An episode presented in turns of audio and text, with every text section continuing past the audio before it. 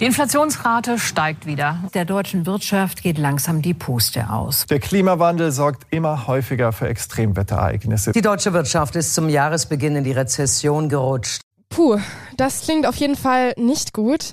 Generell merkt man, unser Wirtschaftssystem kommt an seine Grenzen. Ist aber auch blöd, dass gerade grenzenloses Wachstum die oberste Maxime des Kapitalismus ist. Das verträgt sich leider echt nicht so gut mit den begrenzten Ressourcen unseres Planeten. Dabei leben wir ja auch gar nicht im reinen Kapitalismus, sondern in einer sozialen Marktwirtschaft. Aber auch die kommt an ihre Grenzen.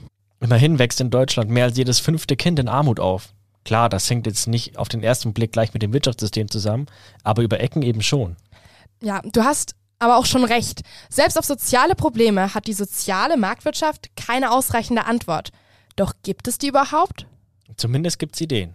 Und mit einer davon wollen wir uns jetzt beschäftigen, der Gemeinwohlökonomie. Was dahinter steckt, inwieweit sie sogar schon umgesetzt wird und was ExpertInnen von ihr halten, das hört in der heutigen Folge unseres Fußnoten-Podcasts. Ich bin Florim Shechiri. Und ich bin Viktoria Schmück. Fußnoten, der politische Nachrichtenpodcast von M945. Was diese Woche zu kurz kam. Tauchen gleich ein in das Konzept der Gemeinwohlökonomie. Davor schauen wir uns erstmal an, was die aktuelle Antwort unserer Regierung auf Klimawandel und soziale Ungleichheit ist. Aktuell verlässt sich die Regierung auf die Idee des Green New Deal. Hier geht es darum, den Übergang zu einer nachhaltigen und klimafreundlichen Wirtschaft zu fördern. Auch da ist Wachstum immer noch die oberste Maxime, aber es soll klimaneutral sein. Und genau das stellt die Gemeinwohlökonomie in Frage. Für sie ist die oberste Maxime nämlich das Gemeinwohl. Der Kopf hinter dem Konzept ist der österreichische Autor und Hochschullehrer Christian Felber. Er hat uns seinen Ansatz folgendermaßen erklärt. Einfach erklärt ist es eine Wirtschaftsvorstellung, aber dann auch eine Wirtschaftspraxis, in der wirtschaftliche Aktivitäten ganz allgemein auf das Gemeinwohl ausgerichtet sind. Für Felber total logisch. In der bayerischen Verfassung steht zum Beispiel auch, dass die Wirtschaft dem Gemeinwohl dienen soll. Doch um das zu bewerkstelligen, muss Gemeinwohl erstmal definiert werden. Felber versucht das so. Das muss natürlich definiert werden in unserer Zugangsweise demokratisch durch einen Bürgerinnenbeteiligungsprozess. Da haben wir schon Vorübungen gemacht. Da kommt dann am Ende so 10 bis 20 Schlüsselwerte wie Gesundheit, gelingende Beziehungen, sozialer Zusammenhalt, Vertrauen, Verteilungsgerechtigkeit, politische Mitentscheidung oder stabile Ökosysteme heraus. Diese Werte sollen dann das Bruttoinlandsprodukt ersetzen. Das misst ja das Wirtschaftswachstum. Mit Gemeinwohl hat das aber wenig zu tun. Das Gemeinwohl zu messen versucht die Gemeinwohlökonomie mit der sogenannten Gemeinwohlbilanz. Diese hat Christian Felber zusammen mit seinem Verein EcoGood entwickelt. Unternehmen bewerten damit ihre Gemeinwohldienlichkeit mit Hilfe einer Gemeinwohlmatrix. In ihr werden die verschiedenen Bereiche eines Unternehmens bewertet. Die Kriterien sind Menschenwürde, Solidarität und Gerechtigkeit, ökologische Nachhaltigkeit und Transparenz und Mitentscheidung. Aber wichtig an der Stelle, eine Gemeinwohlbilanz kann nicht nur ein Unternehmen erstellen auch Organisationen, Gemeinden und sogar Parteien. Die ÖDP zum Beispiel lässt sich aktuell bilanzieren. Worauf es dabei ankommt, weiß Tobias Ruff. Er ist Fraktionsvorsitzender der ÖDP im Münchner Stadtrat. Es fängt an mit Umweltauswirkungen, mit sozialen Auswirkungen, Auswirkungen auf die Gesellschaft, beispielsweise ob das Unternehmen Steuern bezahlt, ob Chancengleichheit gewährleistet wird, alt und jung, Mann, Frau, welche Belastungen für die Umwelt entstehen. Je nachdem, wie das Unternehmen in diesen Bereichen abschneidet, werden Punkte vergeben und eine Bilanz erstellt und veröffentlicht. Daran lässt sich dann erkennen, wie viel Priorität Gemeinwohl im Wirtschaftsbetrieb hat. Je höher die Punktzahl, desto gemeinwohlorientierter das Unternehmen. Auf lange Sicht geplant will EcoGood, dass das Erstellen einer Gemeinwohlbilanz verpflichtend für alle Unternehmen ist. Die Unternehmen, die sich stark für das Gemeinwohl einsetzen, sollen zum Beispiel Steuervergünstigungen auf ihre Produkte erhalten und so gefördert werden. Das Punktesystem soll einen Vergleich zwischen Unternehmen also in Zukunft möglich machen.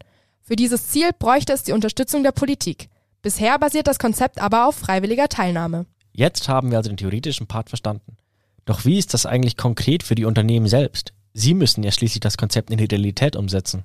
Mittlerweile gibt es tatsächlich einige Unternehmen, die neben der Handelsbilanz auch eine Gemeinwohlbilanz veröffentlichen. Eines der Unternehmen ist die Outdoor-Bekleidungsmarke VD. Warum sie schon seit 2011 einen Gemeinwohlbericht veröffentlichen, hat Antje von Dewitz erklärt.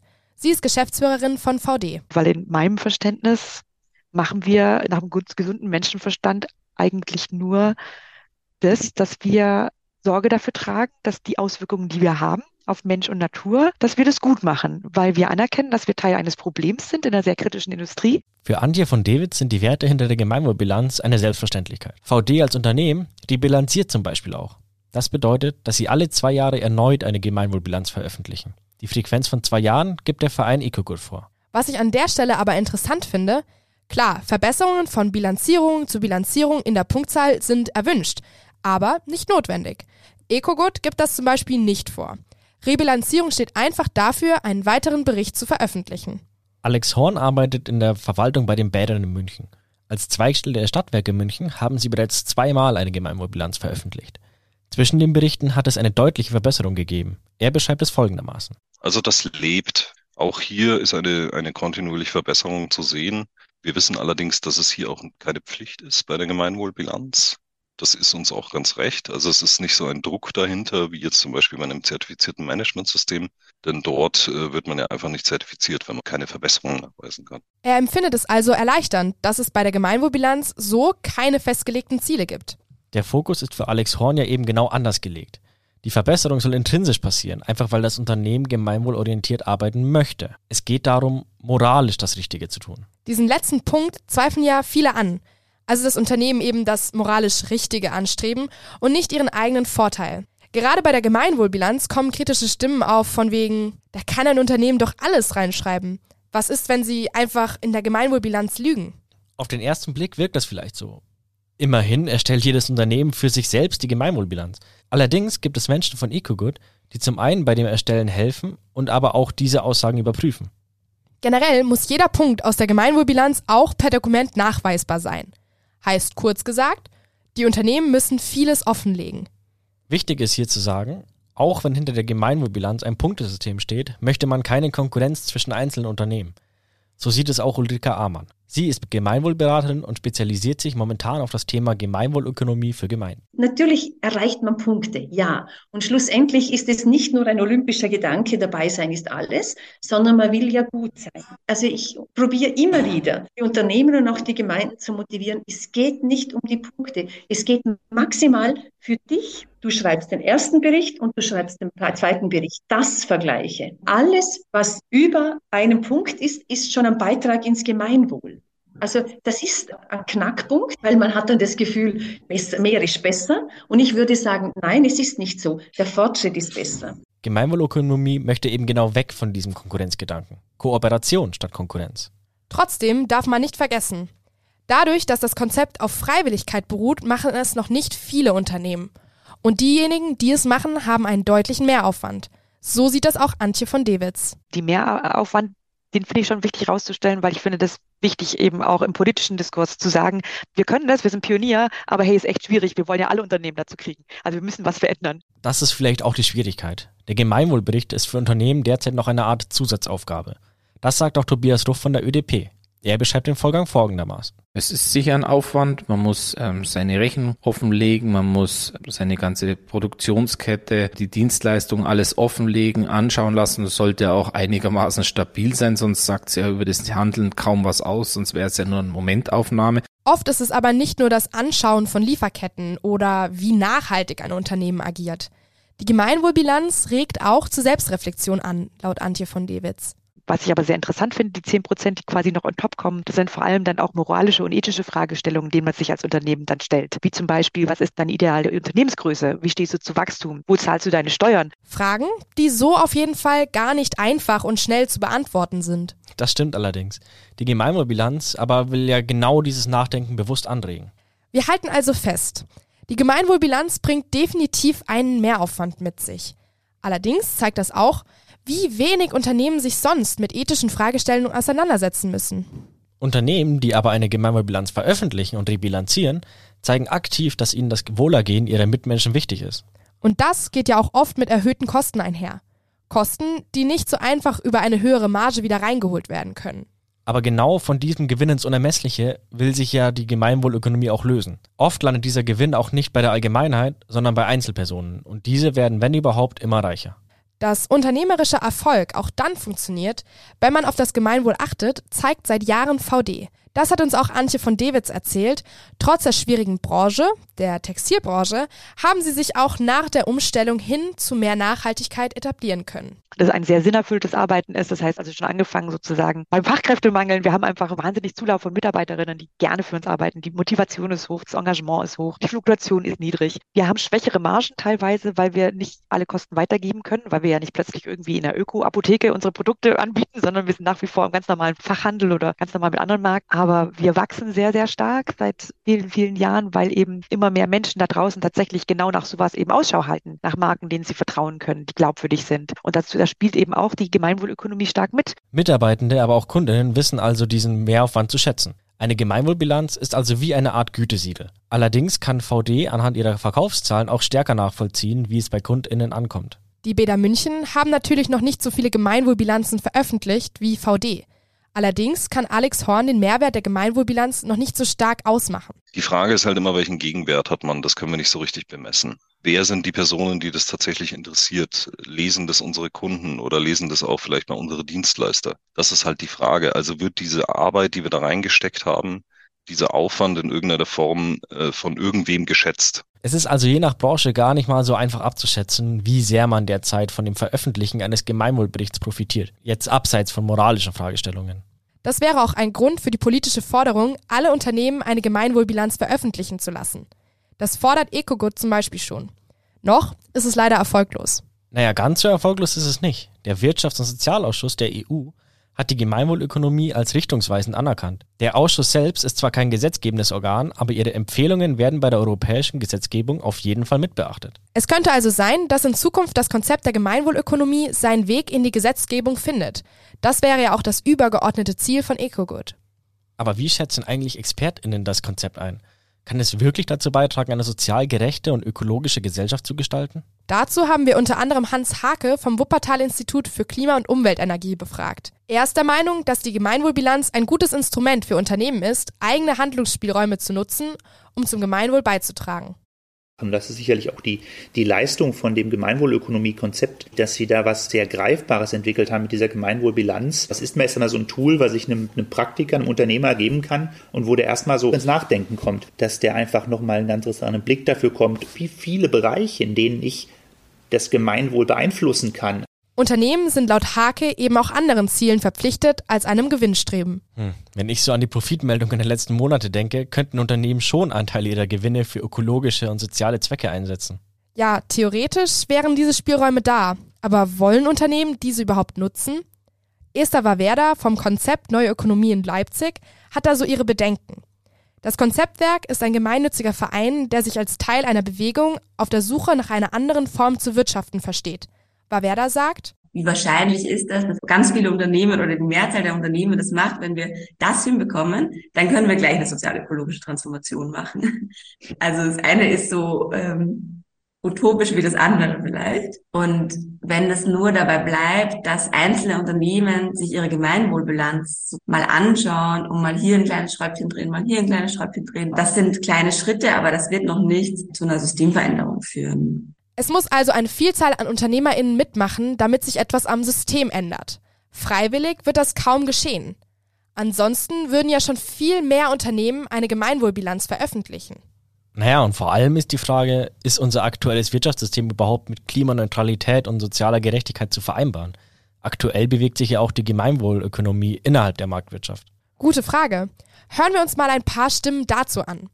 Esther Wawerda hat ja gerade schon vorausgesetzt, dass eine Systemveränderung nötig ist. Sie sagt, aus unserer Perspektive kann das aktuelle Wirtschaftssystem, wie es aktuell organisiert ist, das eben nicht hinbekommen, mit kleineren Veränderungen eine sozial und ökologische nachhaltige Gesellschaft zu verwirklichen. Natürlich braucht es aktuell Schritte in Richtung einer größeren Veränderungen und es können so Sachen wie Lieferkettengesetz kann auch Sachen anstoßen. Aber wir würden auf jeden Fall davor warnen, mit Lösungsansätzen zu kommen, die nur auf so einer Symptombekämpfungsebene sich abspielen, wie das zum Beispiel diese ganze Idee der grünen Wirtschaft. Also wir können weiter wachsen, wir müssen das Ganze nur emissionsfrei machen. In dem kapitalistischen Wirtschaftssystem ist es halt so, das basiert auf Eigentum, das basiert auf Wachstum, das basiert auf Konkurrenz und Profit und all das sind eigentlich Dinge, die es verhindern, langfristig ökologisch nachhaltig und sozial gerecht wirtschaften und leben zu können. Okay, also laut Esther Wawerda ist die Grundlage, auf der alles basiert, schon ungeeignet, soziale und ökologische Ziele einzuhalten. Max Franks vom Potsdam Institut für Klimafolgenforschung widerspricht da. Er sieht das Problem nicht grundlegend im aktuellen Wirtschaftssystem und betont. Es gibt Möglichkeiten an Politikinstrumenten, die korrekt eingesetzt in der sozialen Marktwirtschaft zu einer nachhaltigen Wirtschaftsform führen können. Ich sehe keinen prinzipiellen Grund, der dagegen spricht. Ich würde mal davon ausgehen, dass jedes, jedes Wirtschaftssystem irgendwo eine Balance finden muss zwischen Konkurrenz und einer Kooperation. Frank sagt also, wenn wir wirksame Stellschrauben verändern, kann auch die Marktwirtschaft nachhaltig und sozial gerecht werden. Die Schwierigkeit dabei ist natürlich, sich global auf wirksame Stellschrauben zu einigen und sie verbindlich festzulegen. Ja, momentan ist es eben noch leichter und günstiger, sich aus zum Beispiel dem Klimaschutz rauszuhalten. Ja, das gute alte Trittbrettfahrerproblem. Für Friederike Habermann sind genau das Gründe zu sagen, mit dem Markt können wir unsere sozialen und ökologischen Ziele nicht erreichen.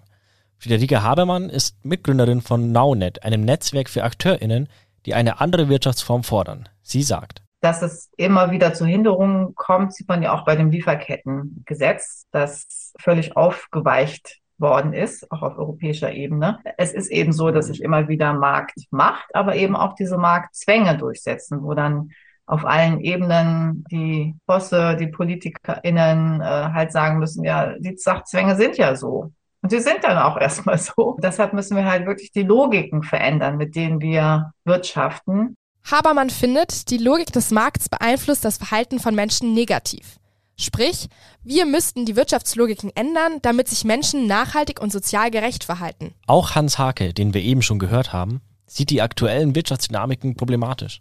Der, der Gedanke müsste eigentlich auch immer sein, dass es Gesellschaftsbereiche eben gibt, die sich vielleicht so ein bisschen von dieser Marktwirtschaft ein Stück weiter entfernen. Denn die Marktwirtschaft hat nun mal so Grundtendenzen, profitorientiert zu sein und dabei halt natürlich immer alles, was irgendwie geht, was dem Profiten im Weg steht, zu umgehen und zu tricksen und zu machen und zu tun. Denn natürlich, wenn ich einen Profit machen kann mit Umweltzerstörung und äh, das nicht reguliert ist, dann habe ich eine Tendenz, das zu tun in der Marktwirtschaft. Im Gegensatz zu Friederike Habermann denkt er aber, dass wir kein komplett anderes System brauchen, sondern unser aktuelles besser formen sollten. Ich glaube, dass es äh, weniger das Ding ist so zwischen Kapitalismus und ja, was, was denn eben sonst, weil ich meine, Sozialismus, was soll das dann sein in der Ausgestaltung? Und da, da wird es dann schnell relativ dünn in, in dem, wie man das dann ausgestalten will, sondern einfach, es geht letztlich um die Ausgestaltung der, der Wirtschaft, die wir haben und dann eben auch zum Beispiel so ein Zurückdrängen von, von Wachstumszwängen und, und einer klaren Ausrichtung auf, auf Wohlstand, auf Wohlbefinden, auf Gemeinwohl. Aber all das lässt sich durchaus umsetzen, auch mit Marktelementen.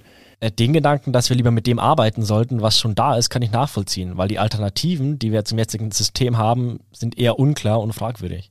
Aber das ist ja vielleicht auch nur so, weil Wachstum, Profit und Leistungsorientierung in unseren Köpfen so verankert sind und viele Menschen sich gar keine andere Gesellschaft oder Wirtschaftsweise vorstellen können. Also Friederike Habermann hat eine Vorstellung davon, wie eine Gesellschaft ohne Marktwirtschaft funktionieren könnte. Wenn es nicht mehr der Markt ist, der entscheidet, und wir wollen nicht, dass es ein zentraler Staat wieder ist. Dann müssen wir die Gesellschaft demokratisieren. Also Marktkonkurrenz abbauen führt zu Demokratie ausbauen. Und wenn wir Demokratie ausbauen, dann werden Menschen verstehen, dass mehr Demokratie nicht heißt, noch ein bisschen öfter wählen gehen zu dürfen, sondern heißt, mitgestalten zu dürfen. Wie wollen wir leben? Wie wollen wir arbeiten? Wie wollen wir wohnen? Etc. Die Alternative davon läuft auf Commoning hinaus. Commons heißt, jenseits der Geldsysteme aus innerer Motivation tätig zu werden, ohne Zwänge beitragen, eben jenseits äh, von dem Arbeitssystem, wo ich lerne, ich muss arbeiten und ich kriege dann eine Belohnung, weil dann vergessen alle Leute, dass sie eigentlich innerlich motiviert was machen wollen. Also eine Gesellschaft, in der es nicht mehr darum geht, zu tauschen und zu handeln, sondern eher so, ich trage das zu einer Gruppe oder Gemeinschaft oder Region bei, was ich geben kann und nehme mir das, was ich brauche. In eine ähnliche Richtung geht auch Christian Felbers Vorstellung davon, wo die Gemeinwohlökonomie hinführen könnte. Es wird immer etwas danach kommen. Es ist ganz sicher nicht äh, der Endzustand. Es gibt kein Ende der Geschichte, so wenig wie es für die Evolution eine Stopptaste gibt. Das Schöne ist ja, niemand weiß, wie es dann in ferner Zukunft aussieht. Wir machen ganz bewusst einen praktischen und pragmatischen Vorschlag für den nächsten Schritt. Und wenn man vielleicht eines Tages dann sogar ganz ohne Geld und auch ganz ohne Gesetze leben kann, weil wir uns freiwillig ähm, achtsam und respektvoll und gewaltfrei behandeln, dann wäre das für mich eine wunderschöne Vision, die weit über die Gemeinwohlökonomie hinausreicht. Felber sieht die Gemeinwohlökonomie also als potenziellen Anstoß für eine ganz andere Zukunft. Die Zukunftsvisionen, die wir gehört haben, klingen auf jeden Fall alle nicht schlecht. Aber ob das dann in der Realität für die breite Gesellschaft wirklich funktionieren würde, ist halt fragwürdig. Esther Werder vom Konzeptwerk Neue Ökonomie haben wir ja vorhin schon mal gehört. Sie findet, es gibt auch schon in der Gegenwart Konzepte, die diese Richtung andeuten. Aus unserer Perspektive gibt es schon jetzt auch Maßnahmen in unserem aktuellen System, die uns so einen Blick oder so einen Schritt in wirklich eine Überwindung von diesem Wirtschaftssystem geben, wie zum Beispiel eine radikale Arbeitszeitverkürzung auf 28 Stunden die Woche oder sogar weniger, die einfach einerseits dieses Wachstumsdogma so ein bisschen behindert sozusagen und gleichzeitig aber auch Freiräume für ganz viel anderes schafft. Oder auch sowas wie ein Grund- und ein Maximaleinkommen, wo es vor allem darum geht, Existenzen abzusichern, aber gleichzeitig Ungleichheit zu entschärfen. Also gibt es jetzt schon Strukturen innerhalb der Marktwirtschaft, die potenziell auch in Richtung bedürfnisorientierte statt profitorientierte Wirtschaft gehen. Das heißt ja, dass es vielleicht gar nicht heißen muss, entweder aktuelles Wirtschaftssystem beibehalten und formen oder neues Wirtschaftssystem. Viele Schritte könnten ja auf jeden Fall schon mal in eine gemeinsame Richtung gegangen werden. Ja, stimmt. Und einer dieser Schritte könnte vielleicht die Gemeinwohlökonomie sein. Je nach Zukunftsvorstellung ist sie dann entweder ein Instrument, um innerhalb der Marktwirtschaft bessere Bedingungen zu schaffen, oder ein erster Schritt in Richtung Transformation unseres gesamten Wirtschaftssystems. Vielleicht ist dabei die Frage gar nicht so wichtig, wo wir genau rauskommen, sondern wichtiger ist, dass jetzt alle, die eine sozial gerechte und nachhaltige Welt möchten, an einem Strang ziehen. Das waren jetzt wirklich schöne Worte für den Schluss. Und das war es jetzt leider auch schon mit unserer heutigen Folge des Fußnoten-Podcasts über die Gemeinwohlökonomie. Redaktionsschluss war der 2. Juni 2023. Sendeleitung war Jonathan Brandes. Bei der Recherche haben uns Sarah Leuchtenberg und Melina Buliopoulou unterstützt. Vielen Dank auch an das Podcast-Team für die Produktion. Ich bin Florim Schiciri. Und mein Name ist Viktoria Schmück. Wir freuen uns, dass ihr reingehört habt. Bis zum nächsten Mal. Ciao. Fußnoten. Der politische Nachrichtenpodcast von M945. Was diese Woche zu kurz kam.